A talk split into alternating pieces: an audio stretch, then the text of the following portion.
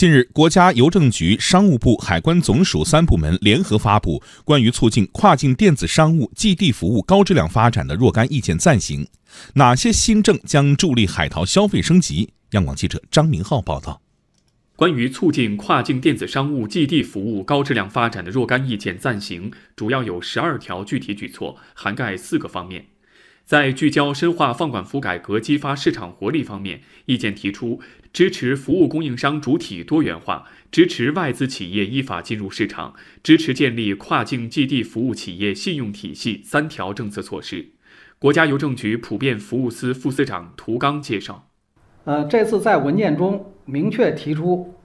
支持邮政企业、进出境快件经营人等跨境寄递服务企业。利用互联网平台依法提供跨境包裹、商业快件寄递服务，支持外商在境内依法申请设立快递企业，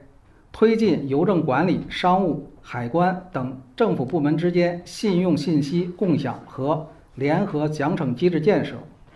涂刚说，在坚持创新驱动发展、构建保障机制方面，意见提出加快创新跨境寄递服务模式，加快完善跨境寄递服务体系，加快建立数据交换机制三条政策措施。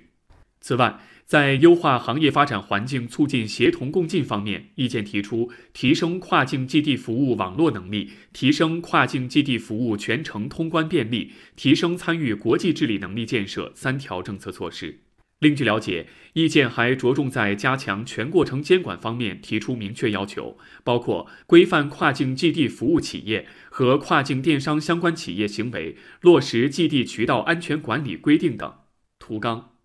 重申底线规定，明确境内企业与境外邮政运营商合作推出的跨境包裹、商业快件服务产品，在出境前不得贴用境外邮政单式。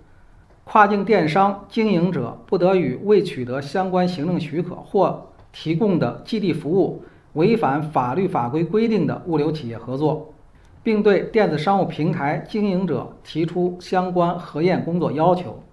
强调认真落实实名收寄、收寄验视、过机安检三项制度，